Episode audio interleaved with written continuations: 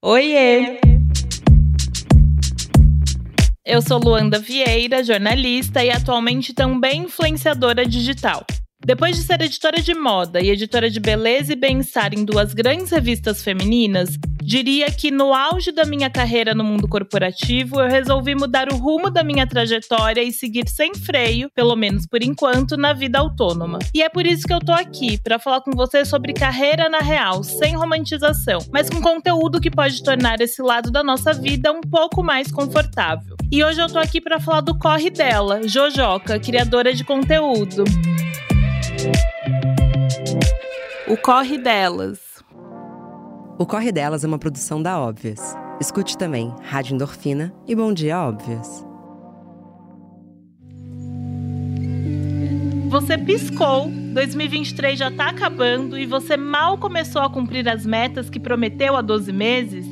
E confessa que as suas principais metas para o ano foram sobre trabalho e finanças, certo?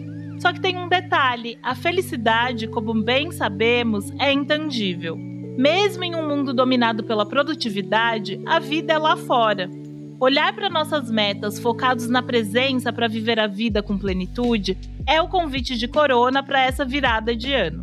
Mais tempo sentindo vento no rosto, mais saída com os amigos, mais tardes vendo o sol se pondo, mais tempo na natureza. Então, bora rever as metas para 2024?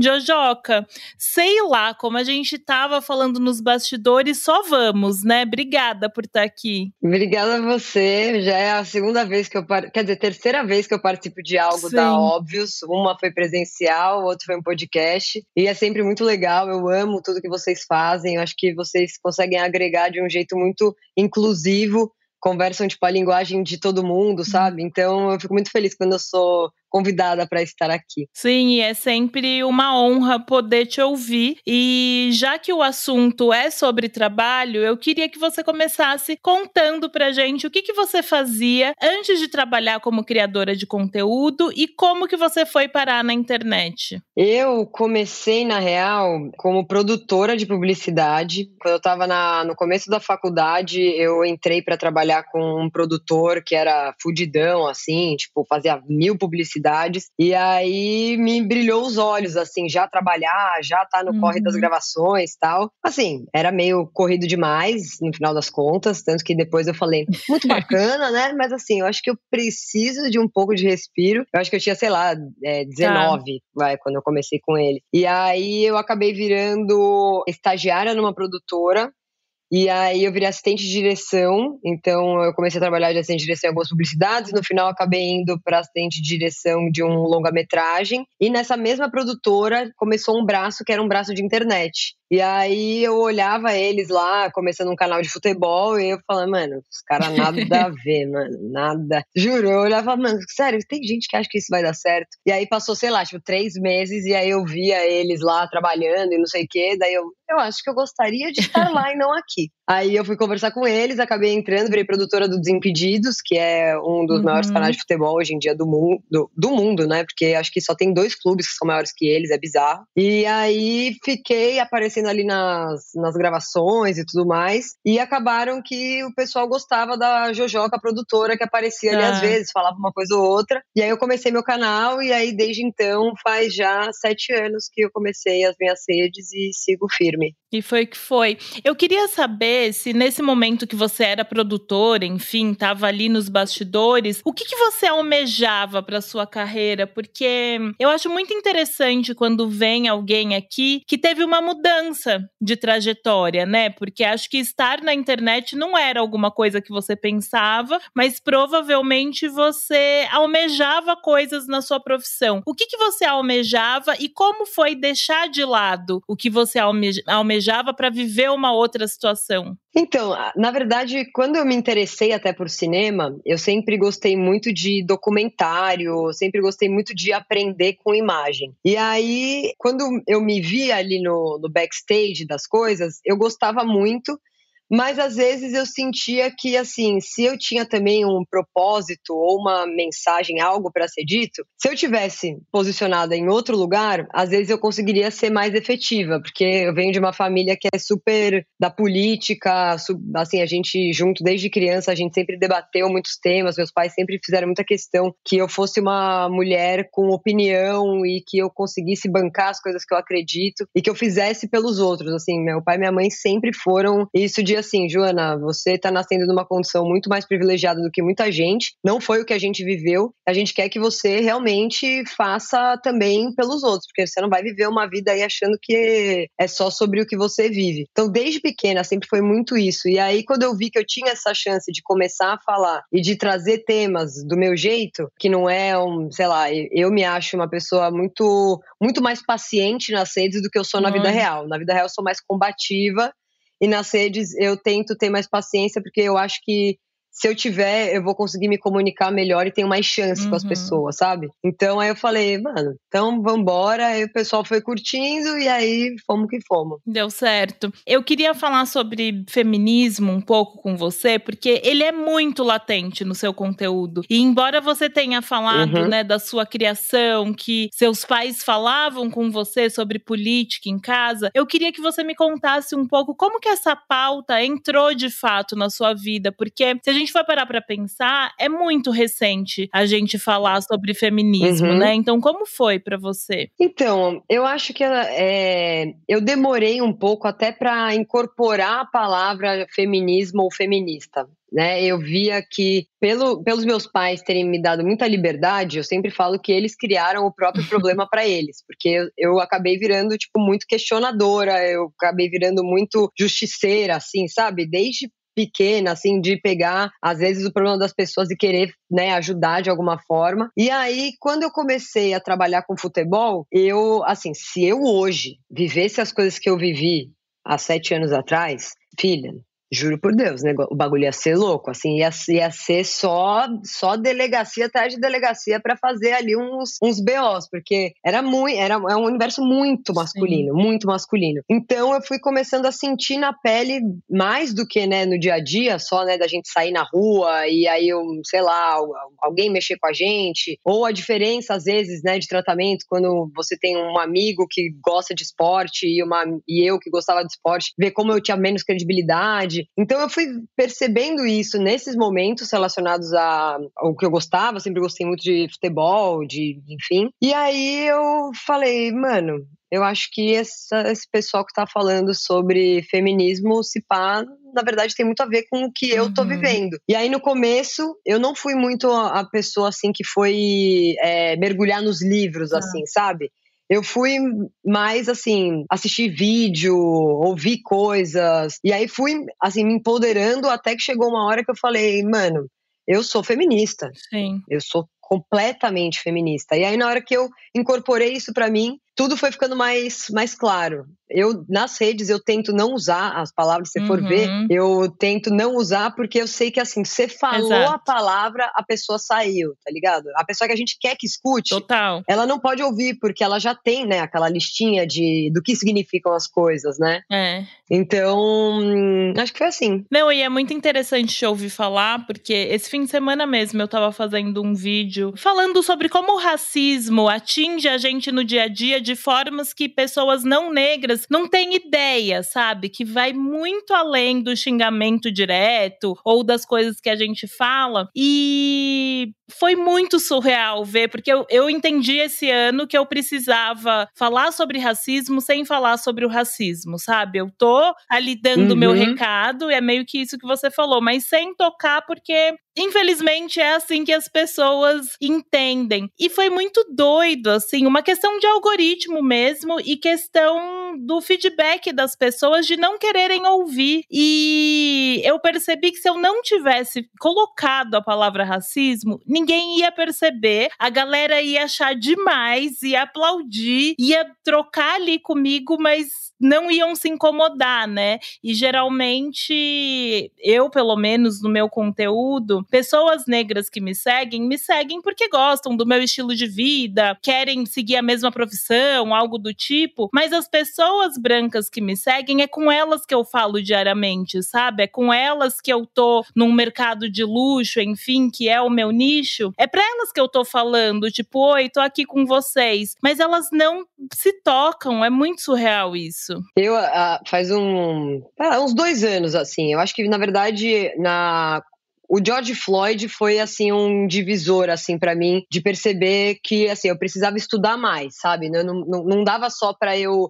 consumir da forma que eu consumia e me sentir super tipo estou fazendo algo que é sei lá, que é meu papel. Aí eu comecei a estudar mais sobre, né, questões raciais e tudo mais. E aí eu vi que por eu ser branca, o que acontecia? Os meus vídeos e falando sobre racismo, quando eu deixava claro isso, eles iam muito melhor do que Sim. pessoas pretas que eu acompanho, que na verdade eu acabei aprendendo, ou pessoas né, que eu li. Então é muito louco isso, porque se, no nosso caso, se for né, na questão gênero, um cara tem muito mais chance de ser ouvido na pauta né, uhum. feminista do que a gente. Né? Eu tenho mais chance de ser ouvida na pauta racial do que você. E aí isso é muito, é muito louco, né? Porque assim, você fala, gente, não é possível. Mas aí, no final, eu acho que, é, pelo menos o que eu sinto, é que é o mínimo que eu devo fazer também, é. sabe? Às vezes tem muita gente que fala assim, caralho, mano, que foda o que você faz. Eu falo, mano, você acha foda porque na verdade você não tá devidamente estudado, você não tá devidamente letrado, porque assim, é zero foda, é ao contrário, falar que, mano, quem não tá fazendo é um arrombado num nível absurdo, Sim. tá ligado? Então a gente tem que ficar nessa, né? Nos temas eu posso realmente falar sobre o tema, mas o, o meu tema eu tenho que fingir que não, senão a galera não escuta, né? É uma doideira. É uma doideira, mas acho que a gente vai construindo as nossas estratégias para fazer com que o nosso recado chegue de fato onde a gente quer que chegue, né? E completando isso, o seu trabalho ele está completamente ligado ao esporte, enfim. Então eu queria que você falasse um pouco qual que é o impacto que você espera ter na sociedade em relação ao esporte. Cara, o esporte, com o tempo, eu fui vendo que é o lugar que a gente consegue pegar todas essas pautas que a gente precisa trabalhar socialmente e conseguir realmente lidar com elas. E eu digo isso porque, assim, se a gente tá, sei lá, num bar e a gente vai trocar ideia e chega alguém já com umas ideias tortas, mano, você sai fora, você não conhece a pessoa. Agora, o esporte, a gente de cara, a gente já tem algo que a gente ama muito em comum. Então, sei lá, você tá, né, na torcida do Corinthians, você tá com a camisa do Corinthians, a pessoa também tá, vocês amam muito uma coisa. Então, a chance que tem, às vezes, de pessoas que não ouviriam sobre os temas ouvirem, eu acho que é o esporte é muito uma oportunidade, por isso às vezes eu fico tão frustrada de, sei lá, eu acho o esporte foi muito é,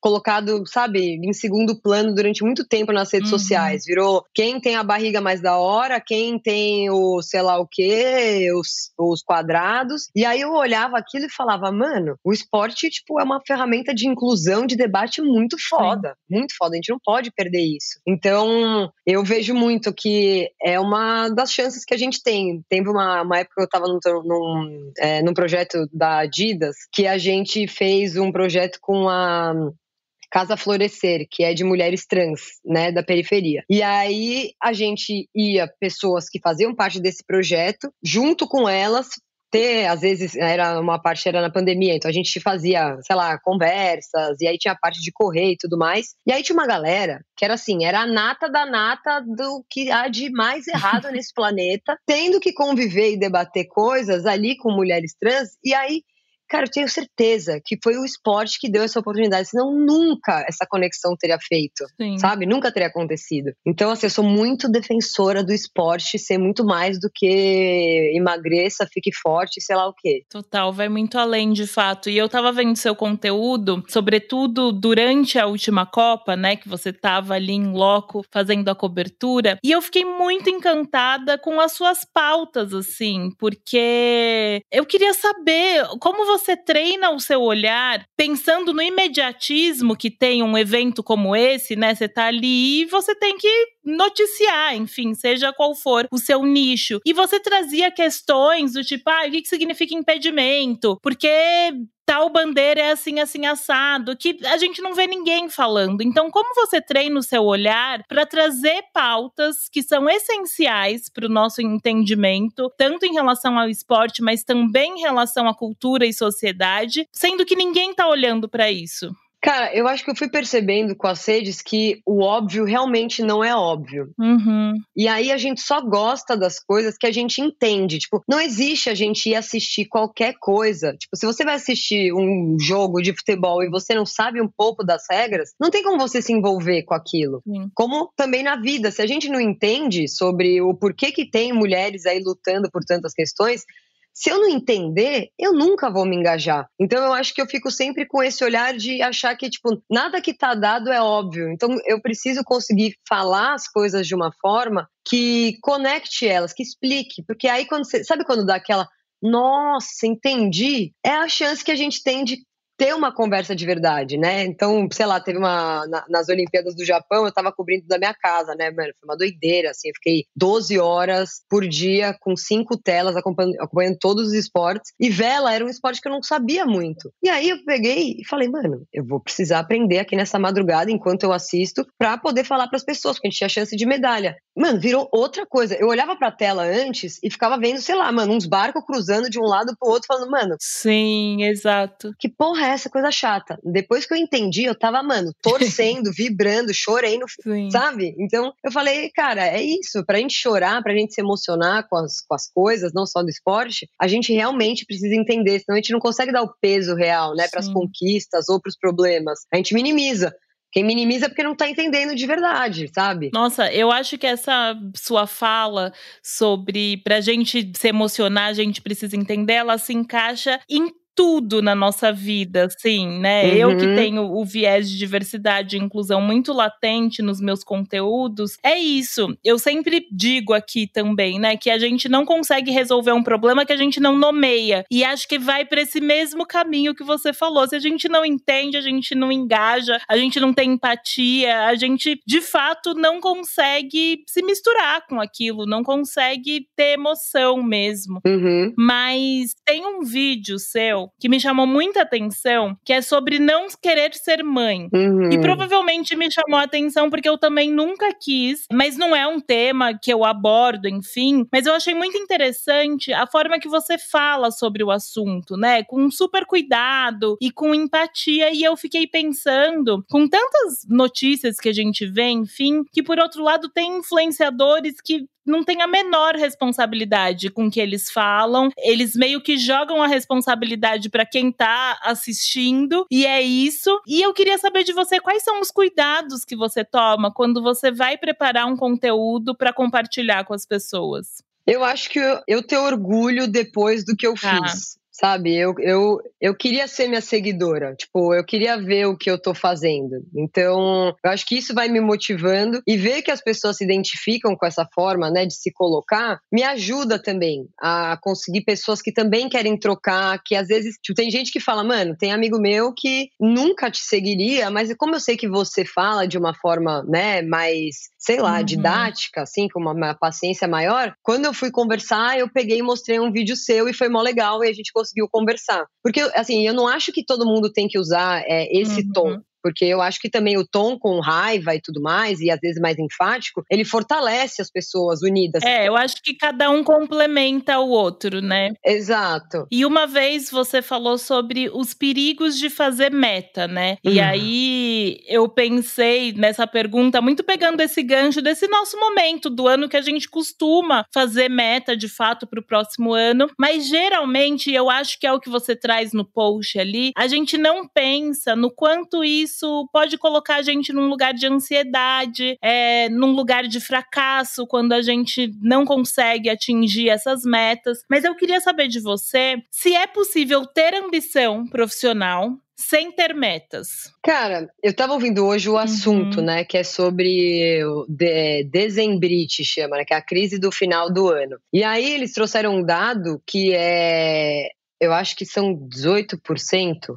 Enfim, o Brasil é o país com a maior quantidade de pessoas ansiosas no mundo. É. E aí, no final do ano, vem ainda uma análise que a gente fica 75% mais estressados do que a gente já é naturalmente. Eu acho, como brasileira, e vendo coisas que eu tive a oportunidade de ver dentro de marcas é, no mundo, assim, sendo tipo, bem literal, porque o projeto que eu fazia parte tinha vários focos, assim, tinha Alemanha, Peru, Argentina. Uhum. Eu sinto que a gente tem uma necessidade de se mostrar capaz que vai consumindo a nossa, a nossa mente de um jeito realmente cultural que eu falo, cara, na Alemanha, de verdade, tipo, o mesmo projeto, quando tinha evento no Brasil, dava um pau na Alemanha. Dava um pau, assim, era muito mais. Só que os alemães, eles não precisam se provar. Exato. Então, eles fazem o que tem que ser feito. E eu acho que a gente vive muito nesse lugar, que assim, a gente às vezes coloca as metas não para chegar nelas, mas para dobrar a meta.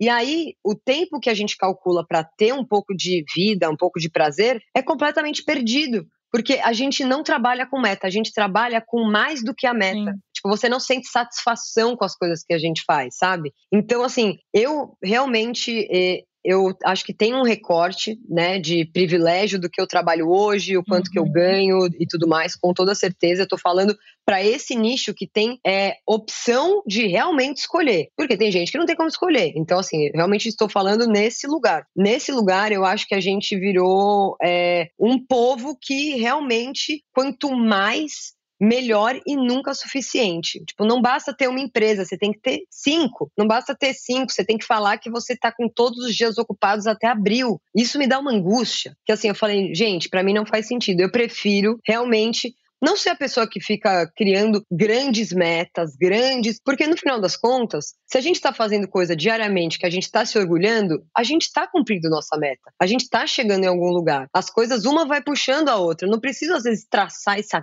coisa gigantesca para me motivar. Porra, o meu dia a dia, falar de coisas que eu acho da hora, que eu acho importante fazer a diferença, me motivam, sabe? Então acho que é meio que isso. Eu não faço lista real, assim, eu não faço lista, não faço meta de tipo, ai, ano que vem eu vou, não faço. Nossa, eu preciso muito aprender, preciso muito aprender com você, porque eu sou total essa pessoa das listas e ticando, mas é muito engraçado que eu faço todo ano o mapa dos sonhos, né? Todo final de ano. Mapa dos sonhos, para quem não sabe, é você dividir ali num papel várias áreas da sua vida, tipo, ah, profissional, pessoal, viagens, família e por aí vai, e escrevendo coisas que você quer conquistar. E aí, né, tá acabando esse ano, chegou o momento de eu abrir a, o meu mapa dos sonhos e eu tive um baque tão grande porque quase nada da minha lista realizou. Quase nada, nada. Eu olhei, uhum. eu falei, não é possível. Eu sempre confiei nisso, mas também gosto de falar que muito num lugar confio, mas também trabalho para conquistar essas metas, né? Não dobro o papel uhum. e fico esperando. Mas eu olhei e falei, não é possível. Aí depois eu abri de novo e eu fui avaliar friamente ali tudo que eu tinha pedido e almejado, e eu entendi que aqueles desejos não faziam mais parte, não faziam mais sentido de quem eu sou hoje, sabe? Porque a gente tá mudando o tempo inteiro. Uhum. E aí tem uma questão que eu sou capricorniana, então eu levo tudo a ferro e fogo, né? Assim, nossa, não realizei meu sonho, meu Deus do céu, o mundo acabou. Mas eu, eu fiquei orgulhosa porque ali eu consegui ter um discernimento e ter tomar uma lição que tá tudo bem também desapegar das nossas metas, porque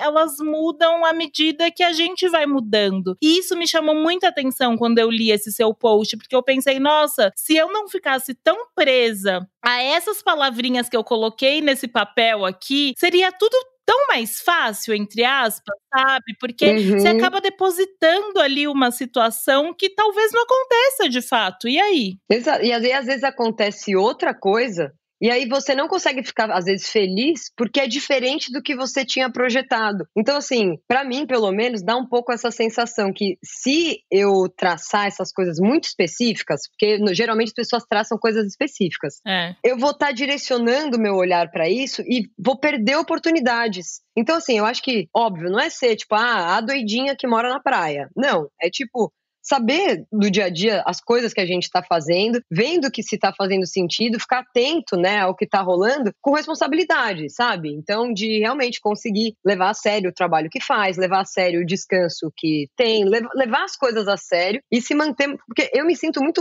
é, motivada por esse propósito macro, esse propósito macro de contribuir, de fazer a diferença de alguma forma, de influenciar positivamente dentro do esporte, de fazer com que mulheres se encorajem a fazerem coisas que não tinham é, antes, né, sei lá, esse ímpeto uhum. de fazer. Então, esse grande guarda-chuva, eu acho é bom ter, Sim. porque aí você sabe dentro de onde você tá. Mas assim, o específico, eu acho que tem muito mais chance de gerar frustração do que é, satisfação. É, exatamente. Eu mudou, porque todo ano eu até cheguei há três anos atrás a fazer um vídeo de como eu fazia esse mapa dos sonhos, e todo ano eu reposto ele, enfim. E esse ano eu decidi que eu não vou repostar, porque é isso, no fim das contas eu tava gerando uma expectativa ali em quem ia seguir aquilo e fazer o mapa dos sonhos, né? Mas enfim, uhum. é, mudanças. Não, e no fim você tava feliz, que eu acho que tem isso também, né? Tipo, agora, sabe? Com as coisas que você tava fazendo sem ler, você tava feliz? Exato. Se você tava, é outra parada, porque às vezes você fica. Tem, eu acho que tem gente que, por ter cumprido a meta, vem a felicidade. E não o realmente a vivência daquela coisa, é. sabe? Então, assim, é muito mais sobre o processo, tá? Feliz? Porque só dar o tique, porra, isso aqui rolou. Na verdade, mano, nem sei se era bem aonde eu queria ir ou queria estar. Tá. Eu acho que vira um negócio meio que, não sei se vale. Para mim, eu sei que não vale muito. Total, não. E eu passei a perceber que para mim também não vale, porque durante muito tempo eu deixei de comemorar conquistas que, que não estavam na rota, sabe? As conquistas que aparecem uhum. e tal. E elas aparecem justamente como você falou, quando a gente não tá olhando só para um lugar, quando a gente se permite olhar para outros e acontecem coisas que você fala, nossa, eu nem sabia que eu precisava disso. E é muito bom. Exato. E, mano, e não são as coisas mais da hora? Tipo, essas coisas nada a ver, juro, eu falo, puta que pariu, eu não contava com essa. É, exato. O inesperado também é muito legal. Se eu fechar tudo e não deixar espaço pro inesperado vir, fica tudo muito certinho. E aí minha família não me ensinou a ser certinha, e aí não dá certo. Não dá certo, não dá certo.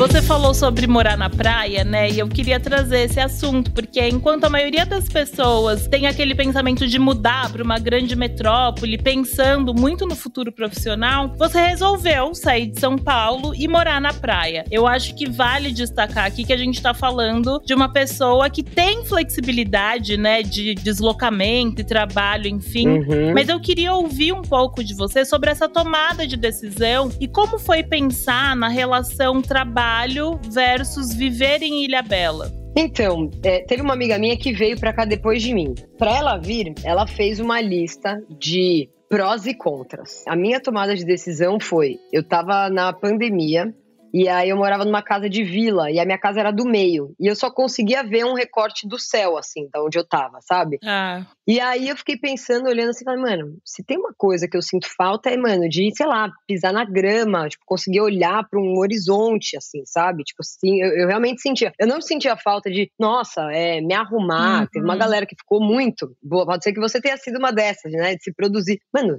Zero. Só que isso me pegou muito. E aí eu fiz um post falando sobre né, as coisas que eu mais tinha sentindo falta até aquele momento que a gente estava na pandemia. E muita gente falou: mano, eu mudei para interior, eu mudei para não sei o quê. Várias mensagens. E aí eu falei: mano, eu vou mudar para Ilhabela. E aí eu peguei já na hora, comecei a pesquisar Tipo, foi, juro por Deus, foi assim, uma questão de três horas eu decidi. Porque era isso, eu sei que o meu trabalho tem essa é, disponibilidade. Depois que eu mudei para cá, eu vi que existe, óbvio, uma facilidade muito grande para a pessoa que tem, né, flexibilidade, mas existe uma vida é, real que acontece aqui também. Então, assim, tem, tem gente que perguntou esse final de semana: nossa, mas como faz com criança lá? Tem escola? Gente. É, tipo, gente. Então, tem uma noção que a praia é um lugar de férias uhum. que não uhum. tem a infraestrutura básica, mas A real é, existe uma vida acontecendo na praia. Existem restaurantes, hotéis, empresas, existe, serviços para serem trabalhados, além da flexibilidade que eu tenho. Então, eu falei, mano, eu vou tentar. E aí, diferente da minha amiga que fez os prós e os contras, eu falei, mano, se não der, o que que. Eu sempre penso isso, o que que é o pior que ah. pode acontecer? O pior é chamar um carro de mudança e, e voltar. É isso. Então eu falei, mano, suave, vambora. E aí, ainda bem, eu deveria ter vindo muito Sim. antes, na real, porque a minha vida é outra, assim, eu sou realmente muito mais feliz morando na praia. Não acho que é uma vida para todo mundo. Quem ama São Paulo não vai amar morar na praia, naturalmente. Mas para mim, assim, minha vida fez muito mais sentido, faz muito mais sentido hoje a forma que eu vivo o meu dia a dia, sabe? Sim. E você sabe que tem uma pesquisa da Ipsos em parceria com a Cerveja Corona sobre metas, que diz que 41% das pessoas relacionam com sucesso quem vive perto da natureza. E aí eu te pergunto, você se definiria como uma pessoa de sucesso? Sucesso total. Total Total, real. Eu sinto que quando eu estava em São Paulo, eu, eu tinha algumas coisas para associar se eu estava, sei lá, bem sucedida em termos, né, sociais ou não. E aí aqui eu percebi, tipo, eu, eu escuto frases, tipo, de pessoas que me faz repensar tudo. E eu falo, cara, o que tá valendo a pena mesmo, tipo, hoje, real, a gente saiu pra. Eu, eu remo, né? A gente foi remar, eu acordo às 5 e a gente sai pra remar às 5h45. Cara, o mar tava muito transparente hoje. Muito transparente. Ai, gente. E, mano, eu fiquei muito feliz, sabe? De remar, ficar olhando. Parece coisa, né? De hippie, tilelê.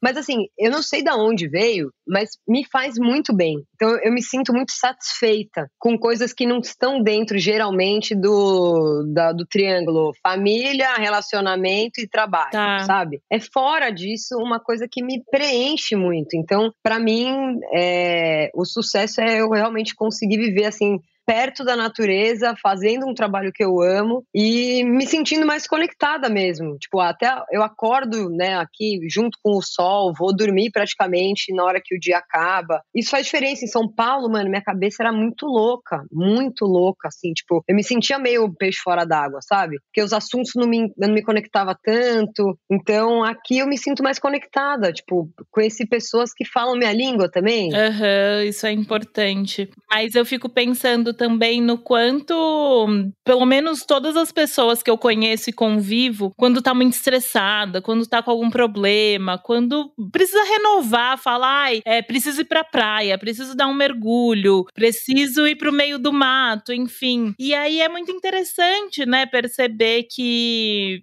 você vive isso diariamente, faz parte da sua rotina. E essa coisa que você falou do remo, uhum. de olhar para o mar e ele tá transparente e aquilo dá uma sensação de bem-estar, eu acho que todo mundo sabe disso no fim das contas, né? Porque é o refúgio de todo mundo, enfim. Uhum. Mas realmente ainda existe aquele tabu e a falta de disponibilidade também de que você precisa estar tá numa grande metrópole para ser uma pessoa pessoa de sucesso. Sim, eu acho que tem um pouco também o lance da, das pessoas associarem a praia com o escape e as férias. Sim. Então, automaticamente, quando você tá na praia, você tá no momento de lazer. Tipo, você não trabalha mesmo. Assim, eu tô completamente desencanado das pessoas uhum. acharem que eu não trabalho ou não, porque para mim, esse lance da gente ficar validando gente pelo quantas horas trabalha, como você viu, não acho Sim. da hora. E eu acho também que, assim, tem muita gente que fala, puta, mas eu não conseguiria por causa do, sei lá, é,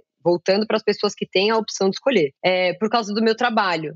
E aí eu fico pensando, a gente vai decidindo qual é o rumo das coisas, né? Então, assim, tem gente que começa, a pessoa tá ganhando 5 mil reais por mês. Aí ela começa a ter um padrão de vida. Aí ela começa a ganhar 6 mil reais. Uhum. Aí ela uhum. vai mudando. E aí, às vezes, as pessoas vão ganhando mais e aumentando o padrão de vida. E isso faz com que a gente viva nessa mecânica que então não dá para mudar muito, porque realmente eu preciso trabalhar muito mais. Só que a gente tem que saber que a gente está escolhendo. Exatamente. Porque você poderia falar, mano, não, eu não vou pegar esse job aqui para eu poder trabalhar na praia, vou ganhar menos, vou ter uma, uma grana menor, mas Tipo, não tem. É, tipo, é sempre, puta, não, eu preciso ganhar é. mais, eu preciso estar tá, né, em todos os eventos. E aí fica difícil mesmo. Tipo, eu tenho certeza absoluta que se eu estivesse em São Paulo, eu estaria ganhando mais dinheiro porque eu teria mais facilidade de ir nas coisas, encontraria mais gente, né, do meio. Uhum. Mas assim, eu o, o que eu ganho tá mais do que bom para eu viver aqui e, mano, tá feliz da vida mesmo. Sim, total. E trabalhando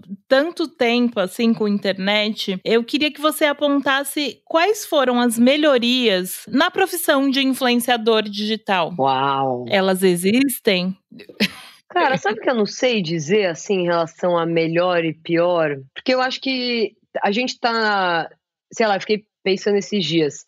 Eu, pelo menos, sou de uma geração que não tinha internet, uhum. né? Então, eu realmente, quando eu tava numa adolescência, tudo começou meio junto com a minha idade, né? Sim. E aí, eu acho que a gente ainda está realmente é, criando o que isso vai uhum. ser, sabe? Eu ainda sinto que falta muito mais do que a gente tem. É, inteligência artificial, assim, não sou uma grande entendida, mas quando eu gosto de uns temas eu fico ali meio mergulhada. Cara, é tipo, para cada 10 pessoas que estão estudando como evoluir a inteligência artificial, uma está estudando é, como que a gente se protege. Então eu acho que a gente ainda está muito numa terra de ninguém e as redes sociais acabam às vezes reverberando isso. Eu sinto que a gente não tem muita regra, mesmo que a gente tenha mais facilidade de é, criar conteúdo, informação, tipo coisas muito legais estão sendo feitas. Isso eu acho que é um, uma coisa positiva. Eu vejo porra, gente, é, as pessoas são muito criativas. Meu Deus, eu fico chocada. Falo, Caraca, mano, o pessoal arrasa mesmo. Mas ao mesmo tempo, a gente ainda dá margem para muita fake news, para muita desinformação. Então, eu acho que a gente está evoluindo e precisa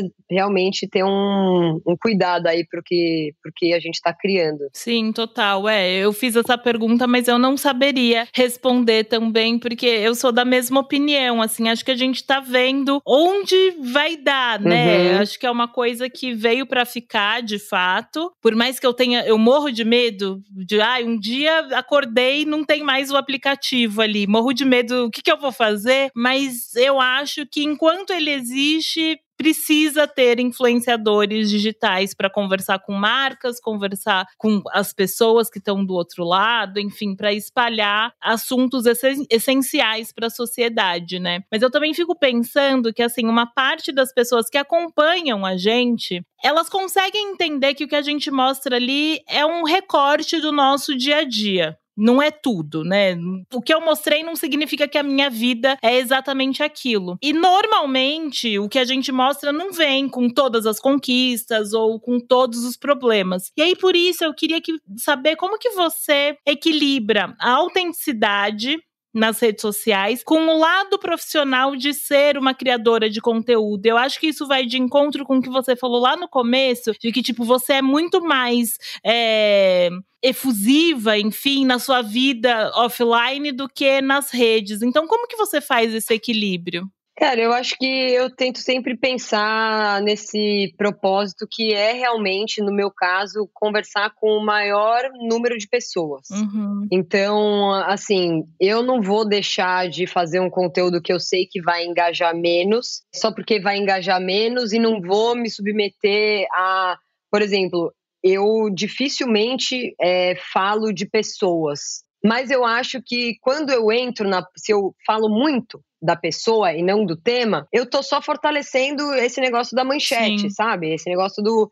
não, porque para mim tanto faz se foi a pessoa A ou a pessoa B que fez algo. Eu quero que a gente converse sobre o tema para ver se a gente consegue repensar para que esse tema não seja mais uma pauta lá na frente. Uhum. Então eu vou sempre tentando fazer isso, assim. Às vezes eu tento ir para uma coisa que seja mais engraçada, às vezes quando eu, eu pego e tô sentida, sei lá, uma, uma coisa me impactou muito, eu pego e sento pra, pra realmente falar. Ou eu faço uma série, eu fiz uma série sobre racismo, que foram quatro episódios, eu coloquei até nos destaques. Que era isso, assim, eu comecei a perceber que para algumas pessoas, a pessoa ela estava muito bem intencionada, mas faltava às vezes alguns detalhes ali de, sei lá, de analogias do dia a dia para às vezes ela pegar, sabe? Sim. Então assim, eu vou tentando pegar os formatos, que aliás, eu acho que eu não falei nessa série, mas eu fiz um, um teste, hum. não sei se você conhece, de Harvard sobre vieses inconscientes. Super. E tem de várias coisas. Mano,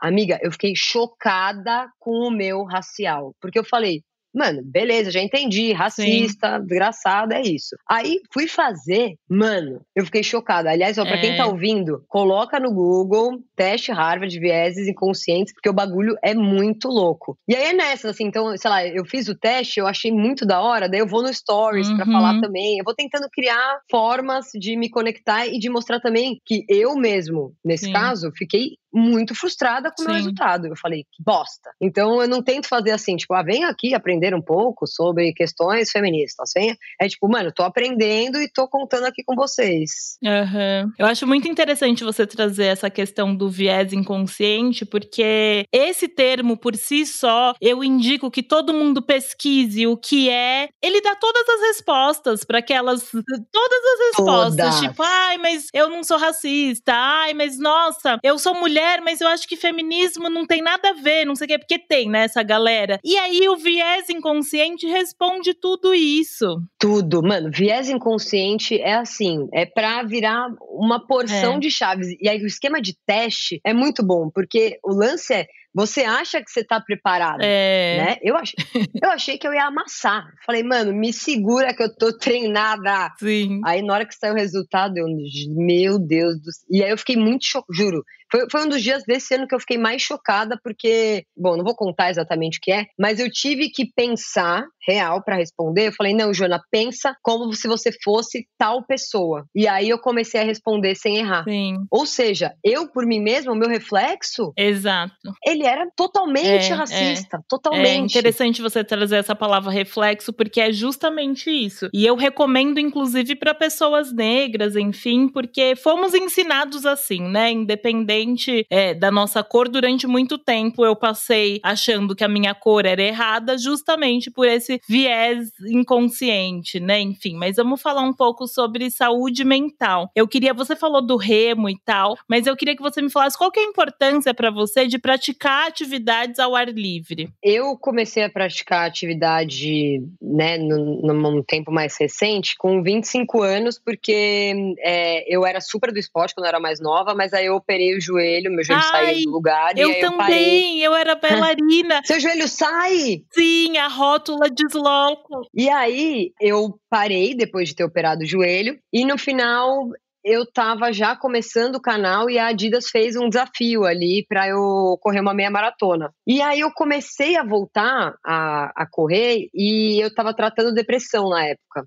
E, cara, me ajudou muito, me ajudou muito, muito, muito. Eu falo assim, quando a gente tá na crise mesmo de depressão, você não consegue sair de casa, não adianta. Tipo assim, falar, ah, não sei. Mano, quando você tá emborcado, você não vai sair. Mas às vezes dá uma, uma energiazinha, nem que você vá andar. Uhum. Cara, isso me ajudava demais. Então, assim, eu sabia que eu tinha que treinar para fazer a meia maratona. Por um lado, eu me sentia pressionada, mas por outro, era uma força a mais para eu ir lá no parque e tentar, Sim. sabe, ver pessoas, conviver. E aí isso foi me dando uma, uma outra visão sobre mim, porque eu comecei a fazer coisas e conquistar coisas que eu achava que eu não era capaz. Então, assim, ser ao ar livre, tipo, remar, mano, eu vou praticamente, eu treino canoa segunda, quarta, sexta e sábado, geralmente. Cara, então eu, acordar e estar no mar, para mim é muito, é muito gostoso. Assim, muito, muito mesmo, assim, como poucas coisas no, na vida, assim. É uma, o mar por si só, é, é, o barulho, enfim. Eu sinto muito prazer em fazer atividade ao ar livre. Eu sinto que, sei lá, se pá, na verdade era pra gente estar tá todo mundo ao ar livre é. sempre, porque a sensação é muito boa, mas aí a gente foi criando algumas amarras, o que na cidade de São Paulo vai virando amarra. Tipo, cara, eu morro de medo hoje em dia. Antes eu não era medrosa em São Paulo porque eu morava aí. Mas agora que eu não moro mais, mano, eu morro de medo. Eu falo, caralho, mano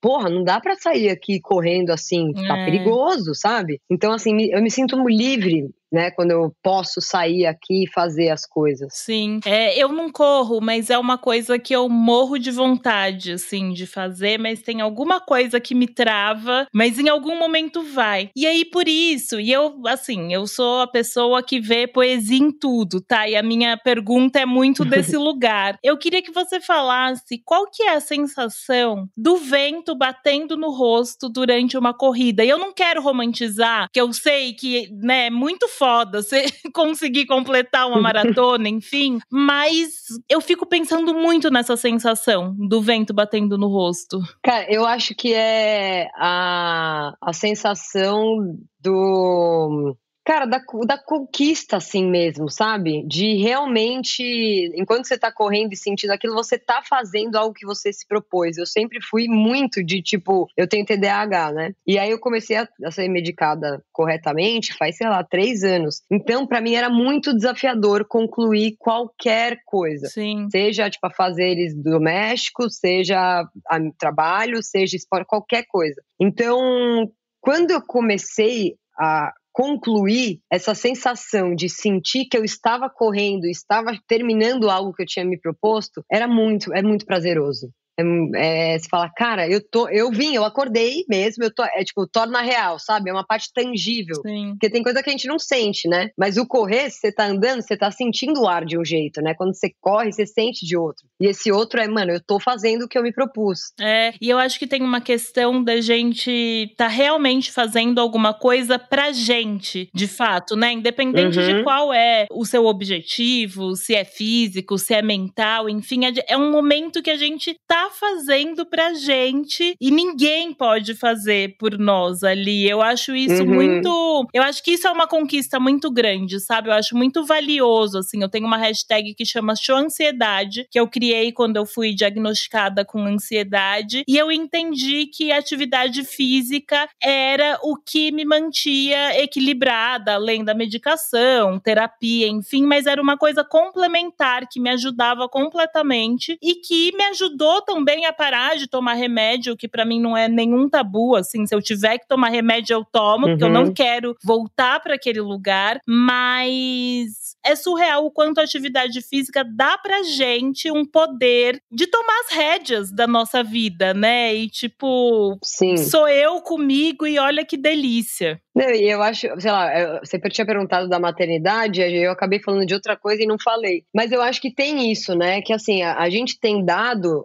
alguns nichos, né, da nossa vida. E eu acho que a maternidade é um, mas o esporte, não equiparando, uhum. mas assim, o esporte também é um. Então, assim, às vezes, tem gente, no meu caso, que me sinto completa sem ser só os três tradicionais. O esporte a mais para mim, ele me traz, assim, ele tira o meu foco de coisas, né, é, do uhum. trabalho ou família, relacionamentos e tudo mais. Ele me traz desafios, ele me motiva. É um lugar que eu tenho vontade de conquistar coisas. Então, agora na canoa, por exemplo, eu fiz várias provas esse ano, tem várias provas que eu vi que tem, tipo, no mundo inteiro que eu tenho vontade de fazer. E essas coisas, elas vão preenchendo a gente, uhum. sabe? Então, o da maternidade é um nicho no meu que eu não tenho vontade mesmo, né? O, que você comentou ali do vídeo é que eu via que a gente estava realmente deixando o lance da maternidade menos romantizado, mas a gente não estava falando sobre, pô, e não uhum. ser mãe, Tá tudo bem também. Sim. Não é só tipo, gente, beleza, vamos ser, vamos romantizar, vamos falar que tem um perrengão, mas e não ser? Então eu acho que tem um pouco isso, assim, a gente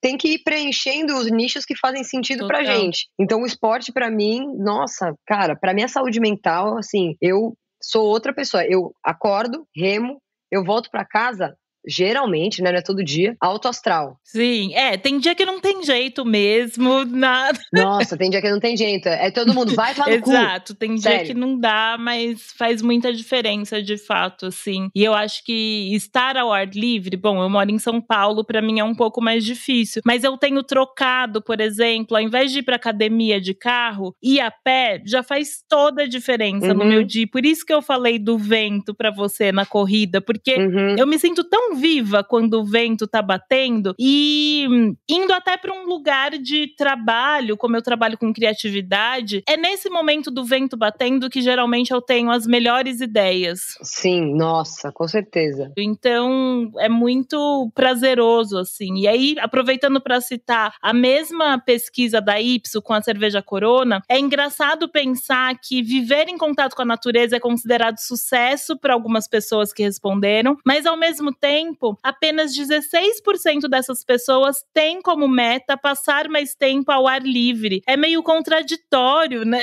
É, a gente é muito louco, porque no final, tem várias dessas pesquisas, né, que a, que a, a, a soma não bate, né? Fala, tantas pessoas dizem que não gostam disso, mas ao mesmo tempo, tantas pessoas é. dizem, sabe, que você fala, não, mas gente, não tem a conta não fecha. Eu acho que tem um pouco isso de a gente não foi tão treinado para exercitar, ver o que, que a gente realmente quer fazer. É. A gente foi muito treinado desde cedo a fazer o que disseram que é para ser feito. Então, isso é uma pergunta muito boa, né? Você fala assim: ah, mas o que, que te deixa mó feliz? Puta, mano, surfar me deixa muito feliz. Eu gostaria muito de surfar todos os dias. Ah, mas você tem vontade de morar na praia? Não. Aí você fala, Hum, é. Estranho, né? Mas eu acho que é, é, um pouco isso. Não é, não é dado como sucesso você sair da, da, de São Paulo e vir morar aqui. Um amigo meu que é advogado, tipo, pra família dele foi chocante. Acharam que ele ia virar, mano, um doidão que não ia trabalhar. Ele trabalha igual pra caralho. Exato. Só que ele trabalha daqui. E tem também uma, um outro lance que eu acho que é: às vezes as pessoas acham que elas só vão ser, tipo, ah,